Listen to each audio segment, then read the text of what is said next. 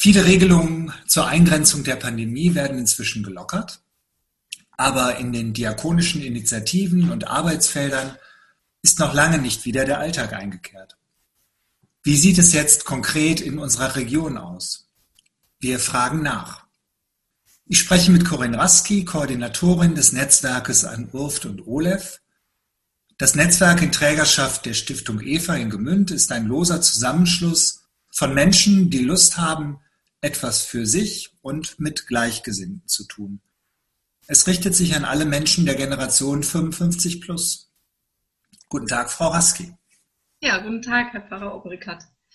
In normalen Zeiten schafft das Netzwerk an Urft und OLEF enorm viele Verbindungen zwischen Menschen aus der Altersgruppe 55 plus.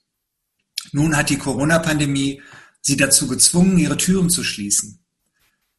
Aber wie sieht es jetzt hinter den Kulissen aus? Kann das Netzwerk auch in diesen Zeiten eine hilfreiche Gemeinschaft für Menschen sein, von denen ja viele zur Risikogruppe gehören? Erzählen Sie uns doch etwas von der aktuellen Situation.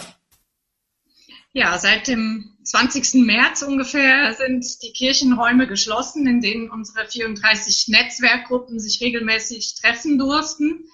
Das war erstmal ein, ja, ein, ein kleiner Schockmoment, der mittlerweile verkraftet ist. Und wir haben uns daran gewöhnt, dass diese Gruppen erstmal nicht stattfinden.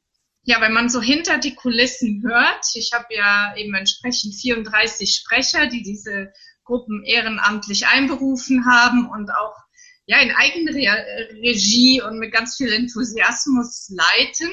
Und wenn ich mit den Sprechern äh, Kontakt aufnehme, dann höre ich, dass halt das Netzwerk anders funktioniert als bisher. Das heißt, es ist nicht mehr so sichtbar.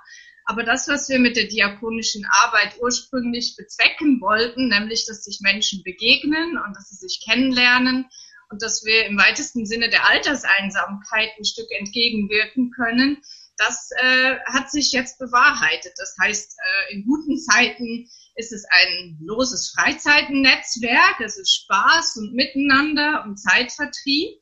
Äh, aber jetzt in der Not merken wir, dass wir ein soziales System geschaffen haben, auf das die Menschen zurückgreifen, auch ohne dass ich äh, als zentrale Figur da in irgendeiner Form als Koordinatorin aktiv sein muss. Und das ist eigentlich so das kleine Wunder oder das, wofür wir diakonische Arbeit ja ansteuern und, und, und äh, ins Leben rufen. Welche Erlebnisse haben Sie in den letzten Wochen besonders berührt? ja, genau dieser Moment, also da so ein bisschen schüchtern als zentrale Koordination reinzuhören und zu fragen, wie geht es euch? Seid ihr äh, schon vereinsamt? Das sind ja die Ängste, die man hat. Mhm. Und dann zu hören, nee, kein Problem. Also wir treffen uns per Telefon weiter. Ich habe gerade eine Stunde mit meiner Englischgruppe telefoniert und auch zwei, drei anderen eingekauft. Und das dann so zu hören, äh, das hat mich sehr berührt, wie, wie gut diese Netzwerkerei dann doch in der Krise funktioniert. Welche Ideen haben Sie für die kommende Zeit? Wie kann man das Netzwerk auch unterstützen? Haben Sie da besondere Anliegen?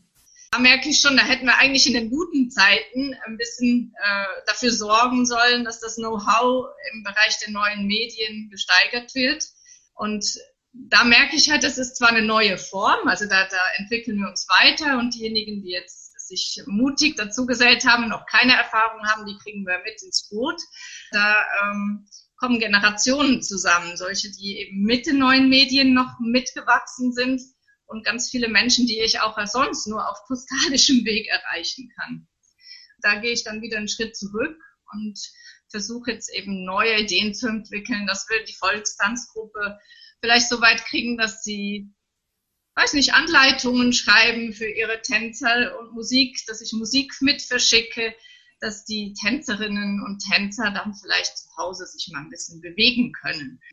Aber Netzwerk ist halt Kommunikation und, und äh, da glaube ich, also ich sehe das immer so ein bisschen wie, wie, ein, wie ein Pilz. Man hat den Fruchtkörper, das sind so die Treffen, die man sieht. Äh, und man hat ein riesen Myzel unten im Boden und das äh, ist das, was jetzt noch da ist. Das Netzwerk funktioniert, auch wenn vieles unsichtbar ist. Frau Raski, vielen Dank für das Gespräch und einen schönen Tag wünsche ich Ihnen. Das wünsche ich Ihnen auch. Herzlichen Dank.